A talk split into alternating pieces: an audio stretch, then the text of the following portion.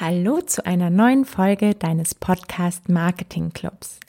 Heute haben wir wieder eine Interviewfolge und zwar ist mein Interviewgast Nikolaus Berlin. Er hat vor zwei Jahren das Podcast Magazin Besser FM gegründet und letztes Jahr den Exit an den Mitbewerber, an den dänischen Mitbewerber Podimo gemacht. Und seitdem ist er jetzt bei Podimo als Deutschlandchef für den kompletten deutschen Markt verantwortlich. Wir haben über seine wirklich spannende Reise gesprochen, wie ihn der Podcastmarkt dabei begleitet hat und mit welcher Vision Podimo jetzt die Podcast-Welt verändern will. Und außerdem hat er super spannende Tipps verraten, wie du deine Reichweite aufbaust und mit deinem Podcast Geld verdienst. Schau sonst auch gerne einfach mal bei podimo.com vorbei, wo du dich auch als Podcaster ganz easy registrieren kannst. Und jetzt wünsche ich dir erstmal viel Spaß beim Interview.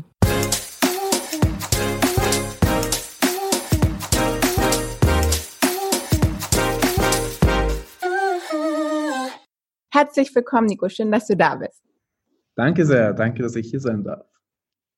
Ja, vielleicht sagst du einfach noch mal kurz in deinen eigenen Worten, wie du überhaupt zu der Idee gekommen bist, auch besser FM äh, zu gründen, wie das entstanden ist und wie es dann zum Exit zu Podimo kam und ähm, ja, vor allem, warum du dann nicht mit deinem mit deinem eigenen Startup durchgestartet bist. Äh, ja, das fasse ich mich kurz zusammen. Im Besser FM haben wir angefangen, ich glaube, so Ende 2017 mit einem guten Freund aus, der eigentlich aus San Francisco kommt. Mhm. Und das hat eigentlich begonnen, weil wir uns die ganze Medienlandschaft genauer angeschaut haben. Und das war, kam so ein bisschen ursprünglich daher, dass sich zu der Zeit das ganze Silicon Valley sehr stark selbst äh, in den Spiegel geschaut hat und selbst dafür kritisiert hat, dass ähm, in den USA Trump so groß geworden ist. Vor allem, man weiß ja, Kalifornien ist damit nicht so einverstanden gewesen ja. mit dieser ganzen äh, Richtung. Und die haben das dann relativ schnell zurückgeführt auf ihre werbegetriebenen Geschäftsmodelle weil die sagen, dass es mit unter anderem Grundlage für Clickbait, für, für äh, lauter ähm, ja, Artikel, Content, der sehr auf den Klick und sehr auf die Reichweite aus ist, aber nicht mhm. sehr ähm, in die Tiefe geht. Und sagt, da brauchen wir ein anderes Modell. Eigentlich müssen wir doch ein Modell finden, wo Leute bereit sind, für Content zu zahlen. Weil wenn sie das machen, incentivieren sie ja eigentlich den Content-Ersteller, hochwertigen Content zu erstellen und nicht nur Reichweite. Mhm. Und ähm, dadurch haben wir, hat sich mein Kumpel das so ein bisschen genauer angeschaut, hat mich so mit reingeholt, gesagt, hin und her, wie kann man das Ganze machen? Und so sind wir eigentlich noch mehr auf Podcasts gestoßen, weil wir gemerkt haben, halt, das ist ein Medium, wo Leute endlich wirklich in die Tiefe gehen, wo es noch kein Geschäftsmodell gibt, was sich so wirklich richtig durchgesetzt hat. Also es ist noch ein Medium, was nach dem richtigen Modell sucht. Und wir haben gemerkt, es gibt eine irre große Loyalität zu den Podcast-Hosts. Mhm. Ähm, das heißt, wir glauben, die Leute, es, es, gibt eine hohe Bereitschaft für Leute, ähm, auch für ihre Podcasts zu bezahlen, weil sie eben diese enge Beziehung zu den Hosts haben. Und das sehen wir ja auch, weil viele Leute sind bereit, für Podcasts zu spenden. Und das machen sie eben aus dem, ja, ein starker Grund dazu ist eben diese, diese Nähe zum Podcast. Und das war eben ein bisschen der Grund, wo wir hergekommen sind, dass wir gesagt haben, hey, das ist da haben wir Lust, uns damit näher zu beschäftigen, ähm, Content, der in die Tiefe geht und dafür nachhaltiges Geschäft zu schaffen. Und da haben wir, so eigentlich ganz interessant, da haben wir ähm, Anfang 2018, dann habe ich meinen Job damals gekündigt und bin da irgendwie reingesprungen in diese, dieses unternehmerische Abenteuer. Und das war ganz witzig, wir haben gesagt, okay, wir brauchen eine App. Ähm, oder ein großer Grund, warum Leute eben nicht für Podcasts zahlen, ist, weil es noch zu kompliziert ist. Mit irgendwie verschiedenen Anbietern eine neue App runterladen, dadurch den Leuten irgendwas zu zahlen. Das machen die Leute, die wirklich begeistert sind, das machen die, die tech, technisch sehr affin sind. Das macht aber nicht die große Masse. So, und, und um die große Masse dazu zu kriegen, dafür zu zahlen, müssen wir es richtig einfach machen. Ein Knopf, auf geht's. Ähm, das ist richtig, ja. das Ganze simplifizieren.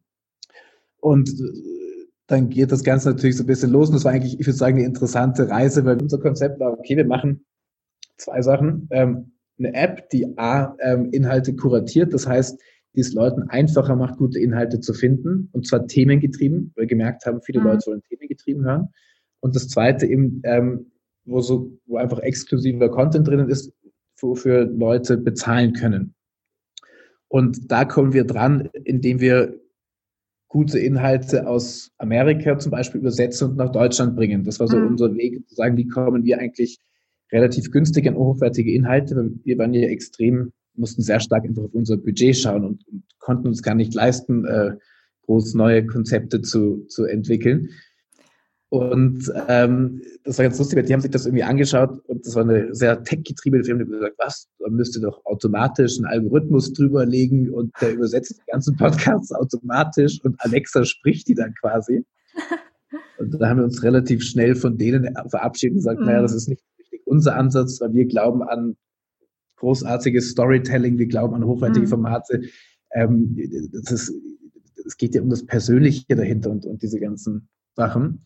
Definitiv. Und dann haben wir so die ersten Investoren aber gefunden, die daran geglaubt haben, haben die, die App entwickelt, haben ein paar, zwei Podcasts aus Amerika genommen, die übersetzt, ähm, auf Deutsch übersetzt, haben dafür auch Werbepartner gefunden, die uns das wieder finanziert haben mhm. und ermöglicht haben ähm, und sind damit in Kontakt gekommen, eben wie baue ich Reichweite für meinen Podcast auf, wie finde ich Sponsoren für meinen Podcast, wie finde ich Sponsoren für meinen Podcast, ohne dass ich überhaupt schon Reichweite habe. Also wir mussten ja mhm. eigentlich schon Sponsoren haben, obwohl der Podcast noch gar nicht gestartet ist. Auf jeden ähm, Fall, das ist super spannend. Wie habt ihr das gemacht? wir hatten natürlich, da haben wir den Vorteil, dass dadurch, dass wir Shows aus Amerika genommen haben, konnten wir dahin zeigen, sagen, pass mal auf, die Show ist mega erfolgreich.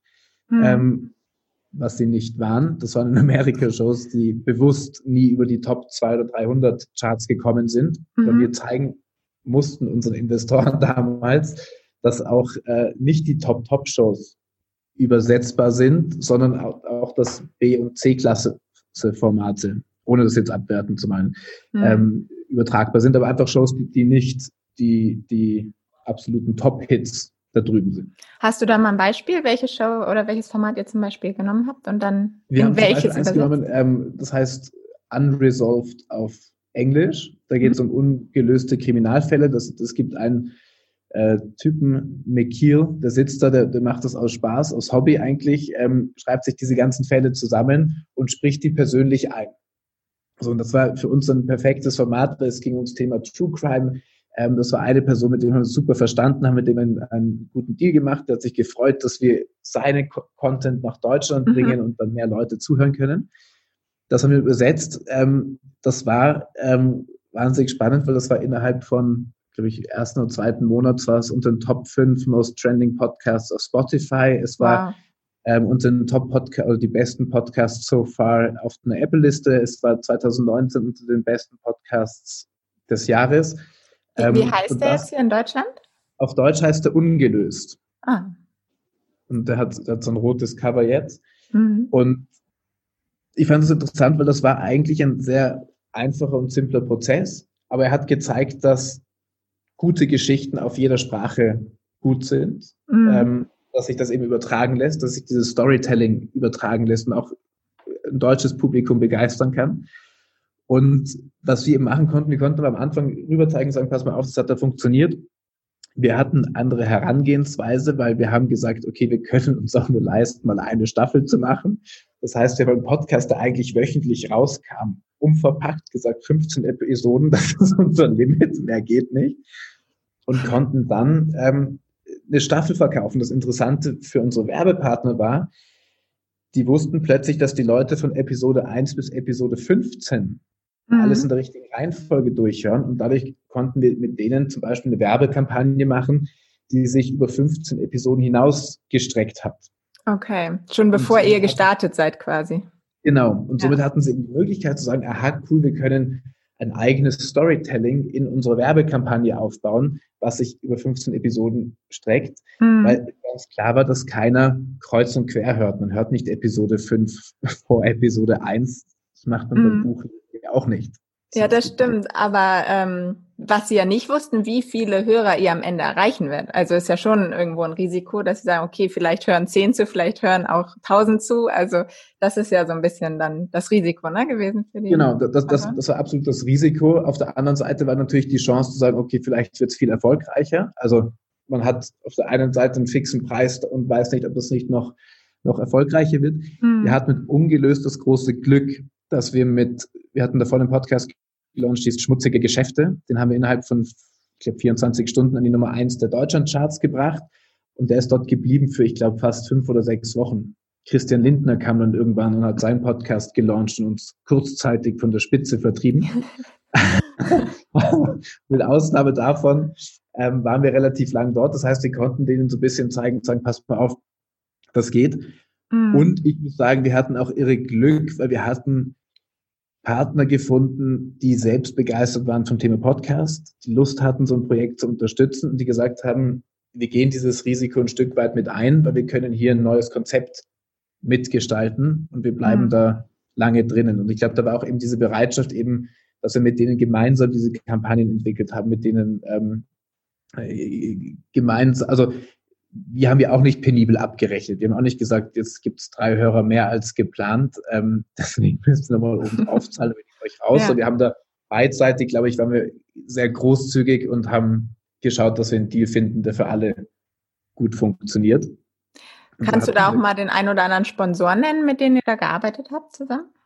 Wir hatten einen großen Sponsor, so die Postbank, Baufinanzierung. Mhm. Für die war das spannend, weil die wollten eine ganz neue Kundengruppe drankommen. Mhm. Und haben gesagt, perfekt, das sind, wir kommen an äh, junge Leute ran, wir kommen an, ähm, an eine, eine, Zielgruppe dran, die eigentlich perfekt ist für eine Baufinanzierung und die erreicht man so sehr schwer online. Ähm, und konnten somit irgendwie auf eine neue Art und Weise ihr Produkt irgendwie cooler platzieren und in einem cooleren, neueren, hipperen Umfeld irgendwie platzieren. Mhm. Hatten aber auch Sponsoren wie die Filmplattform Mubi, für die war das spannend, oder Blinkist, die ja sehr viel im Bereich unterwegs sind, ja. von Podcast-Werbung. Das heißt, da hatten wir einige, mit denen wir gearbeitet haben. Und genau, aber das, das war so ein bisschen unser Weg dahin. Hatten dann ähm, und dann war ja die Frage ursprünglich, wie sind wir damit eigentlich zu, zu Podimo gekommen? Genau. Wie hat sich genau. das Ganze gegeben? Und ich glaube, da wichtig zu verstehen war so ein bisschen, dass unsere, ähm, unser Fokus immer drauf lag, wir wollen, ähm,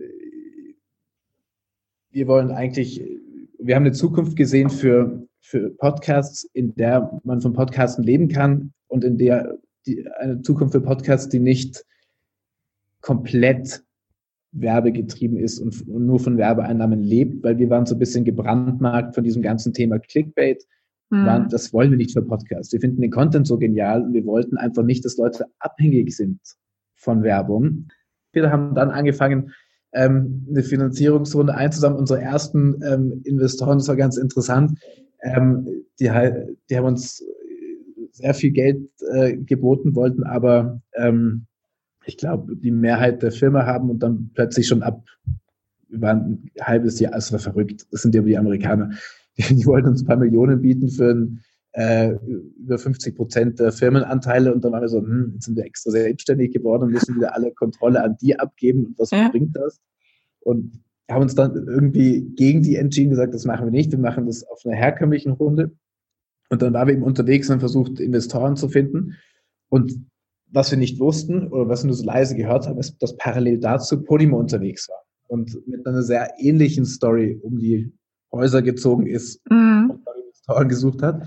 Und ich habe dann das erste Mal von Podimo gelesen, als in TechCrunch, glaube ich, ein Artikel rauskam, mhm. ähm, der geschrieben hat, dass die irgendwie Kapital eingesammelt haben und was die machen. Und die erste Reaktion war lustig. Eigentlich sind wir erstmal so verärgert worden, weil wir haben gesehen, dass zwei der Investoren dass wir mehrfach und länger mit denen gesprochen haben und dachten uns natürlich jetzt erste Reaktion, was, die Schweine, die haben sicher unsere Pitch-Decks weitergegeben, das kann nicht sein.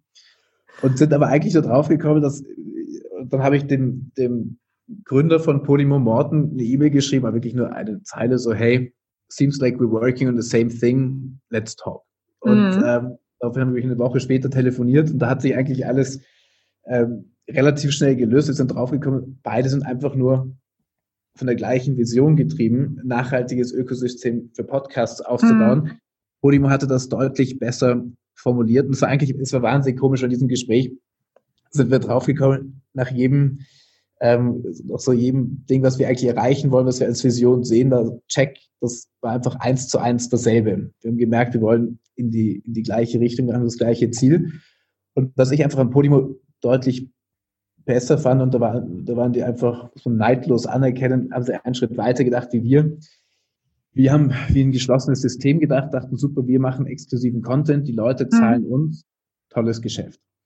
was ich im Podimo so genial finde, die haben nicht überlegt, wie sie Geld verdienen können, sondern wie sie ein nachhaltiges Ökosystem für Podcasts aufbauen. Das heißt, wenn einer bereit ist, für Podcasts zu zahlen, wie schafft man es, die gesamte Branche ähm, daran teilhaben zu lassen? Und das fand mhm. ich eigentlich diesen Moment, wo ich gesagt habe, okay, das ist fünfmal weiter gedacht und besser, als wir gedacht haben. Das macht Sinn, ähm, dieses Konzept irgendwie. Und wir haben uns dann beide relativ bald in die Augen geschaut und gesagt, okay, eigentlich zwei Optionen. Wir arbeiten gegeneinander oder miteinander. Hm. Und die wollten auch äh, recht bald nach Deutschland kommen. Deswegen haben wir gesagt, komm, äh, das macht eigentlich keinen Sinn, hier gegeneinander groß was zu machen. Lass die Kräfte bündeln und wir wollen eh das, dasselbe und haben uns dann quasi zusammengelegt mit diesen Ambitionen. Mhm. Dann bin ich eben seitdem, ähm, sind wir August letzten Jahres, war ja. ungefähr. Okay, dann genau, du hast jetzt ja gerade schon so ein bisschen mal angedeutet, was die Vision auch von Podimo schon vorher war. Dann sag doch nochmal so generell, wie funktioniert genau Podimo? Einmal für die Podcaster, aber auch für die Konsumenten. Genau. Ähm, Podimo ist ganz einfach eigentlich so ein Podcatcher, eine Podcast-App. Da geht man drauf, kann frei, unverbindlich, ohne irgendwas alle Podcasts hören, die es so gibt auf dem Markt gibt und kann das eigentlich wie jede andere Podcast-App verwenden. Was wir da für ein, äh, versuchen äh, oder für ein Problem zu lösen für Hörer, ist, dass wir gemerkt haben, es ist richtig mühsam, ähm, den richtigen Podcast für sich zu entdecken. Weil man hat hier nichts mhm. außer den Titel und das Anzeigebild, das, die Coverart, das Coverart. Ähm, muss jedes Mal reinhören, überlegen, ist das wirklich, was draufsteht? Gefällt mir das? Gefällt es mir nicht? Dieser Prozess dauert ewig. Mhm. Und deswegen ist dieser ganze Discovery-Prozess noch nicht wirklich sauber gelöst. Und wie wir das eben, das möchten wir mit Polymo lösen, für alle, ähm, die Polymo als App nutzen. Und das machen wir auf zwei Arten. Auf der einen Seite haben wir einen Algorithmus, der lernt immer im Hintergrund und schaut, was gefällt den Leuten, was nicht und nutzt diese Informationen, um, um Podcasts vorzuschlagen. Mhm. Und zusätzlich haben wir noch ein Kurationsteam, das schaut so ein bisschen über diese Top 100 Charts hinaus und überlegt sich, schaut auch aus dem Fenster und überlegt sich, was ist heute relevant, was können wir jetzt den Hörern bieten, was wollen die hören. Und damit wollen wir ganz bewusst den Leuten diese Riesenwelt der Podcasts eröffnen, die über diese Top 100 Charts hinausgehen, die wir alle irgendwie täglich rauf und runter sehen und die sich nicht wirklich großartig ändert und wollen eigentlich den Leuten ermöglichen, auch diese Hidden Champions zu finden, mhm. die, die vielleicht marketingtechnisch nicht so großartig sind, aber tolle, tolle Geschichten erzählen. Das ist so ein bisschen, was wir für die Hörer machen wollen. Und du sagtest ähm, gerade mit dem Algorithmus, ähm, ja. meinst du, das funktioniert, weil es gerade, wie wir auch schon vorhin gesagt haben, es ist halt so Podcast, dieses Persönliche. Kann so ein Algorithmus wirklich diese Persönlichkeit, die ich jetzt vielleicht an einem bestimmten Podcast sehr gerne mag, so rausfiltern, dass er mir da dann auch die passenden Podcasts oder geht er da wirklich nur nach Themeninhalten oder ähm, Branchen oder genau? Es ist, ähm, das ist genau der richtige Punkt. Ich glaube, es dauert noch sehr, sehr, sehr, sehr lange, bis ein Algorithmus wirklich diese ganzen Sachen mit raushören kann, weil da muss ihn, mhm. da muss er ja auch verstehen können, welche Art der Persönlichkeiten gefallen dir. Mhm. Genau. Wo ein Algorithmus aber relativ viel machen kann, ist, ist an dein, dein Interessensumfeld abzustecken. Und das hilft uns ja schon mal. Und, und deswegen haben wir diese Paarung zwischen Algorithmus und ähm, echten Menschen, die noch Gespür und Leben damit reinbringen. Weil wir haben, glaube ich, aktuell so wie 17.000, ein bisschen über 17.000 Podcasts in Deutschland mhm. oder auf Deutsch. Und ähm, da geht es ja erst in erster Linie darum, das bisschen abzustecken, zu schauen, was gefällt denn dir? Welche ja. könnten in deine engere Auswahl fallen und die dir präsentieren? Und da kann, da kann ein Algorithmus glaube ich, da deutlich weiterhelfen. Und für den nächsten mhm. Schritt haben wir eben das, das Team, was dahinter sitzt und versucht, den Faktor Mensch mit einzubringen in das Ganze. Genau. Und zusätzlich dazu hat man eben die Möglichkeit, ähm, weitere Inhalte freizuschalten. Das heißt, wenn man, man hat die Möglichkeit, äh, eine Premium-Mitgliedschaft abzuschließen. Die kostet 4,99 im Monat mhm. und ist monatlich kündbar. Und damit schaltet man quasi lauter exklusive Podcasts frei. Mhm. So, das heißt, ab, ab äh, wenn der Podcast draußen ist, mhm. dann sollten wir in Deutschland der Anbieter, also sollten wir die, die größte Bücherei an exklusiven Podcasts in Deutschland haben. Und da, da, da gibt es halt lauter Sachen zu hören, die man auf anderen Apps nicht findet. Was ich jetzt das Interessante finde, und da kommen wir zum Punkt, ähm, was bringt das eigentlich einem Podcaster? Diese fünf Euro, die gehen nicht an uns, sondern die werden, und nicht ausschließlich an uns, sondern die werden auch geteilt mit den Podcastern dahinter. Mhm. Das heißt, wenn du jetzt deinen Podcast exklusiv bei uns anbietest, bekommst du eine Umsatzbeteiligung, also ein, ein Revenue Share. Das heißt, je mehr ich, und das aber basierend auf, auch auf meinem äh, Hörverhalten. Das heißt, wenn ich 50 Prozent meiner Hörzeit mit einem Podcast verbringe, dann bekommst du von den 5 Euro die Hälfte. Mhm. Und dann kriegst du, dann, dann hängt es eben darauf ab, wenn du jetzt exklusiv bei uns bist, bekommst du einen 50-prozentigen Revenue Share. Wenn du nicht exklusiv bist, kriegst du aber, also auch wenn du auf allen anderen Plattformen bist, kriegst du auch noch einen Revenue Share und dann kriegst du 20 Prozent ab. Okay. Das heißt, damit sind wir auch, ich glaube, die einzige Plattform, die mir einfällt, ähm, die alle Podcaster eigentlich in diesen Umsätzen beteiligt, ob man jetzt exklusiv ist oder nicht. Und auch egal, ob man jetzt meinen Podcast hört über Podimo oder halt meinen irgendwie fast gar nicht hört, sondern anderen, dann kriege ich trotzdem meine 20 Prozent, wenn ich jetzt nicht exklusiv bin. Ähm, genau, du kriegst dann, also du, du kriegst immer dann was ab, wenn ein zahlender Kunde, also ein Premium-Kunde, deinen Podcast hört. Okay, schon, ja. Und dann aber immer je nachdem, und das ist das Interessante, weil der Premium-Kunde zahlt ja nicht unbedingt, um deinen Podcast zu hören, weil den mhm. kriegt er ja überall kosten, kriegt er auch bei uns kostenlos. Ähm, der zahlt zum Beispiel für irgendeinen Podcast, den entweder wir produziert haben oder den ein anderer Exklusivpartner exklusiv online gestellt hat. Mhm. Aber der hört ja trotzdem deinen Podcast. Ja. Und warum solltest du nichts davon abkriegen? Das heißt, wenn der eben einen gewissen Teil seiner Hörzeit bei dir verbringt, wirst du dafür eben auch vergütet. Mhm. Und damit wollen wir eben ein weiteres Standbein an, an Einkommensmöglichkeiten für Podcaster aufbauen. Mhm. Und glaubst du, das ist irgendwie ein, ähm, eine Schwierigkeit für Leute, die den Podcast starten jetzt und ich dann exklusiv zu Podimo gehe? dann wird mich, also dann kennt mich ja noch keiner und meinen Podcast. Und dann werden die Leute auch nicht bereit sein, dafür jetzt irgendwie großartig zu bezahlen. Nur wenn sie eh die Bezahlfunktion nutzen und dann zufällig auf mich kommen, ist dann nicht die Wahrscheinlichkeit ziemlich klein, dass mein Podcast irgendwie Reichweite aufbaut. Ähm, würde ich nicht sagen. Ich, ich glaube, das hängt immer sehr stark ähm, davon ab, was man für einen Podcast hat, was die Zielgruppe mhm. ist und wie man generell an seine Leute rankommen muss.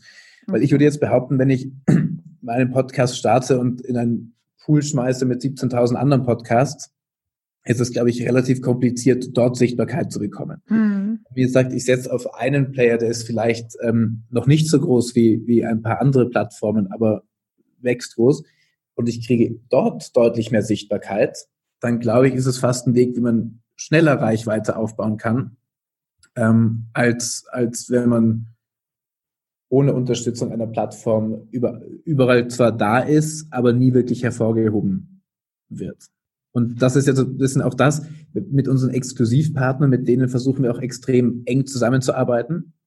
Und da versuchen wir gerade auch so ein äh, Partnerprogramm zu entwerfen, wo wir sagen, wie können wir eigentlich Podcastern helfen, noch bessere Inhalte zu erstellen? Wie können, wie können wir helfen von der Verpackung, also von Coverart bis Jingle-Produktion bis mhm wie sie ihr Storytelling optimieren und verbessern können, dass auch ihre Inhalte besser werden.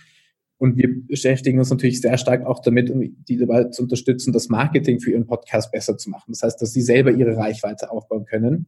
Und in unserer App, was man, das haben wir auch davor sehr stark gemerkt, ähm, die Leute, also wenn man in, in deiner App gefeatured wird, ist das meistens noch einer der größten und stärksten Faktoren, um Reichweite aufzubauen. Und auch da arbeiten wir natürlich sehr stark mit, mit den ganzen Podcasts und Partnern zusammen, weil wir denen ja helfen wollen. Was würdest du sagen, sind so deine drei größten Tipps, um als Podcaster Reichweite aufzubauen?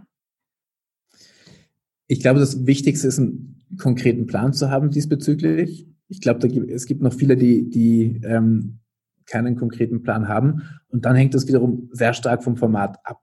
Das heißt, wenn man ein Interviewformat hat, dann ist ein Riesenfaktor natürlich die Gäste, die kann man nutzen. Ähm, ich finde, die sollte man auch strategisch nutzen. Und dann muss man das, darf man das wieder nicht so machen, ähm, dass man einfach Gäste einlädt und denkt, das, das reicht schon, sondern muss es den Gästen leicht machen, mhm. Reichweite aufzubauen. Das heißt, wenn ich jemanden eingeladen habe und ich weiß, der hat zum Beispiel auf LinkedIn extrem viel Reichweite, weil das ein Business-Podcast ist, dann muss ich eigentlich dem seine Posts schon vorformulieren und sagen, könntest du das bitte posten, um auf mhm. deinen Podcast zu verlinken und da diesen ganzen Prozess selbst in die Hand nehmen. Wenn man, äh, das, das ist eine Möglichkeit, immer über die Gäste zu machen, aber hängt vom Format ab. Das zweite ist natürlich, viel mit anderen Podcastern zusammenzuarbeiten. Das ist eine irre starke Community, die sich mhm. auch alle gegenseitig unterstützen. Das ist ja das Schöne dran. Es, ist, gibt kein sehr starkes Konkurrenzdenken, sondern mhm. alle irgendwie im gleichen Strang. Das heißt, dort als Gast aufzutreten, im eigenen, ähm, in deren Podcast quasi zu erzählen, dass man einen eigenen hat und solche Sachen, das, das hilft auch sehr stark. Da kann man auch gegenseitige Empfehlungen machen. Was mhm. auch wieder ein großer Mehrwert ist, weil deine Hörer vertrauen dir. Und wenn du ihnen ernsthaft Podcast empfiehlst, dann freuen die sich, weil sie wieder andere Sachen haben, die sie sich anhören können. Und da kann man sich natürlich auch ein Netzwerk an, an Leuten aufbauen und sagt, pass mal auf, ähm, hör dir mal meinen Podcast an. Wenn er dir gefällt, würde es mich freuen, wenn du den empfiehlst.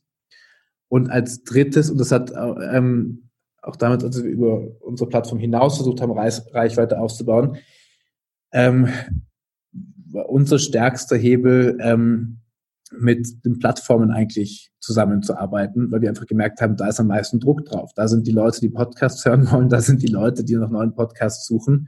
Und wenn man dort in einer prominenten Position erscheint, dann wirkt sich das am direktesten eigentlich auf die Hörerzahlen. Also Plattform meinst du jetzt Spotify, äh, Apple Podcasts und so weiter, oder? Genau. Ja. Podimo, natürlich. Genau. Und wie, also jetzt zum Beispiel einfach mal Apple als Beispiel, wie würdest du da sagen, kann man mit denen zusammenarbeiten quasi? Ähm, die, die leben ja auch alle, also wenn man sich Apple anschaut, gibt es diese Startseite, das ist ja auch alles kuratiert. Das heißt, die haben Kurationsteams. Mhm. Das heißt, da kann man sich überlegen, wie komme ich an die ran?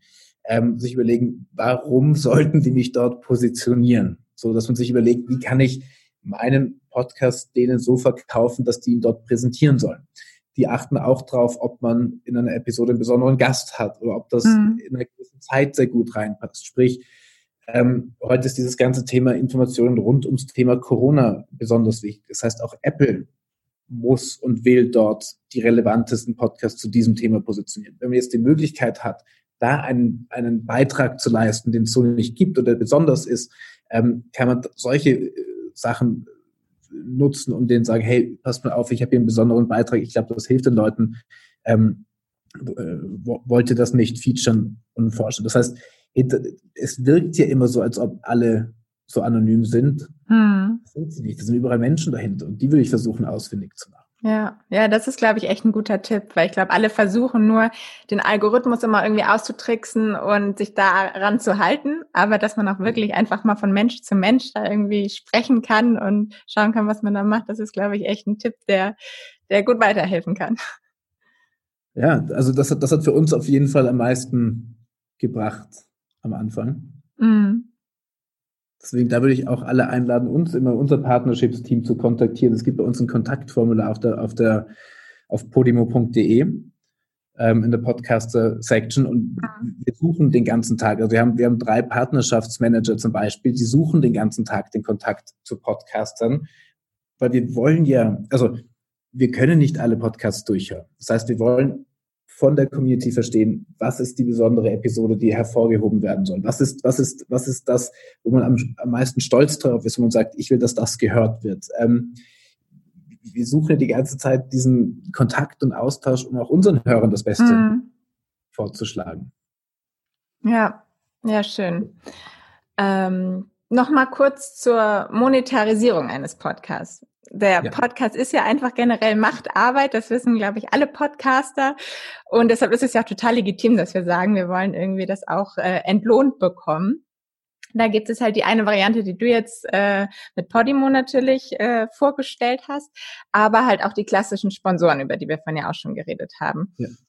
Ähm, wie, wie gehst du da an die, an die Sponsoren ran? Wie schaffst du es, ähm, die von deinem Podcast zu überzeugen, wenn er quasi noch gar nicht richtig existiert? Also wie wir das gemacht haben, ganz ehrlich, ich habe sogar eine Zeit lang nicht geschafft, aber ich keine Zeit, wir hatten so viel zu tun, ich hatte keine Zeit, die ganzen Sponsoren anzugehen. Ich hatte irgendwann einen Bot auf LinkedIn, der hat die einfach alle angeschrieben.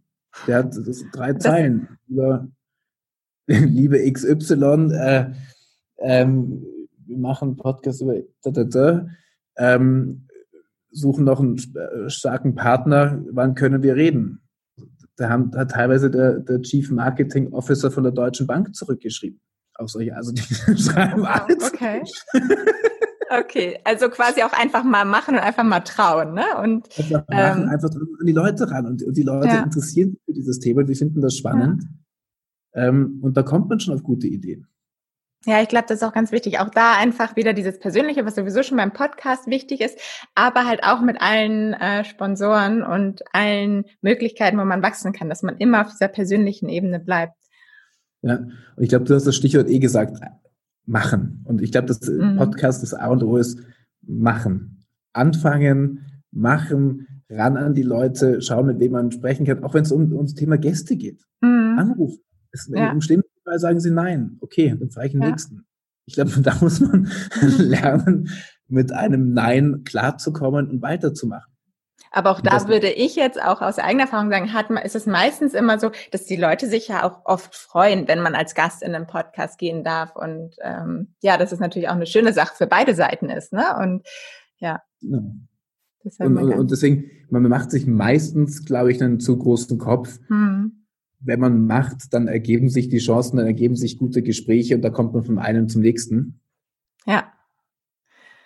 Ja, okay. Nico, dann sag mir doch nochmal, wo siehst du den Podcast in zehn Jahren? Podcast in zehn Jahren.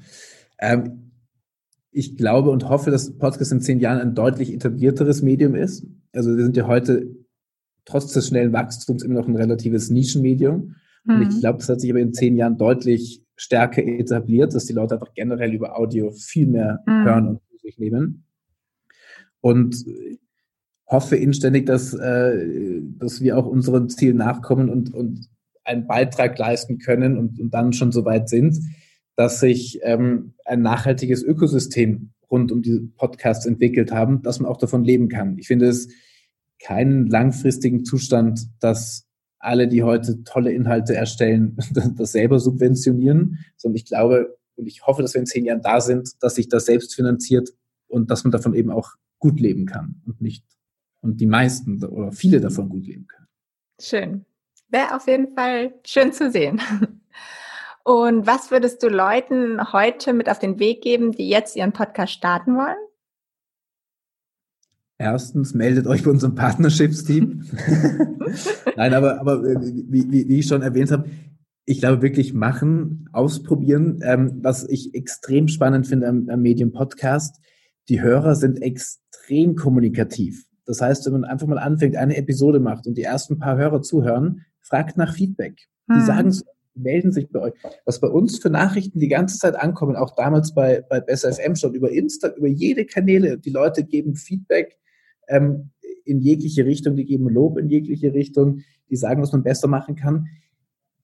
Fangt an, kontaktiert eure Hörer, seid mit denen im Austausch, kontaktiert die anderen Leute, die ihr braucht, um mhm. euren Podcast ähm, weiterzuentwickeln und habt Spaß dabei. Das ist ja das Allerwichtigste. Ja, schön. Sehr schön gesagt. Und als allerletztes möchte ich noch deinen persönlichen Podcast-Tipp haben. Was ist dein Lieblingspodcast, den du empfehlen möchtest? Ich gebe, darf ich zwei geben? Ja, ich darfst hör, du auch. Ich höre gerade von Nico Rosberg, äh, Beyond Victory. Mhm. Nico Rosberg ist äh, deutscher Formel-1-Fahrer und Weltmeister mhm. gewesen. Da spricht er mit lauter Leuten, die irgendwie ähm, viel erreicht haben im Leben. Und ich finde, der hat, macht das extrem gut und man merkt auch, wie es irgendwie von Interview zu Interview deutlich besser geworden ist, wie er da spannende Geschichten aus diesen Leuten rausholt. Das höre ich irgendwie wahnsinnig gern morgens oder beim Laufen oder sowas. Und dann habe ich äh, noch einen, der, den ich extrem gern gehört habe, der ist gerade eine Staffelpause, heißt In extremen Köpfen. Mhm. Den gibt's auf Polymon. Und da spricht der Psychologe Leon Windscheid mit Leuten, die ähm, verrückte Sachen erlebt haben. Also das ist von Natascha Kampusch bis äh, zumindest einer Person, der hat, durch 13 Banken in zwölf Jahren ausgeraubt und wurde nie dabei erwischt und versucht da zu verstehen, was in deren Köpfen eigentlich los ist und, und, und, und wie die sowas rechtfertigen. Und das finde ich wahnsinnig spannend, weil der hilft einen, so viele verschiedene Perspektiven und Menschen zu verstehen. Ja. Und da kommt nächste Woche die nächste Staffel raus. Cool. Ja, vielen Dank, lieber Nico, für das wirklich spannende Interview und die ganzen Eindrücke in die zukünftige Podcast-Welt. Ja, danke dir. Sehr spannend. Ja, auf jeden Fall. Dankeschön und auf jeden Fall viel Erfolg weiterhin. Danke, das wünsche ich dir auch.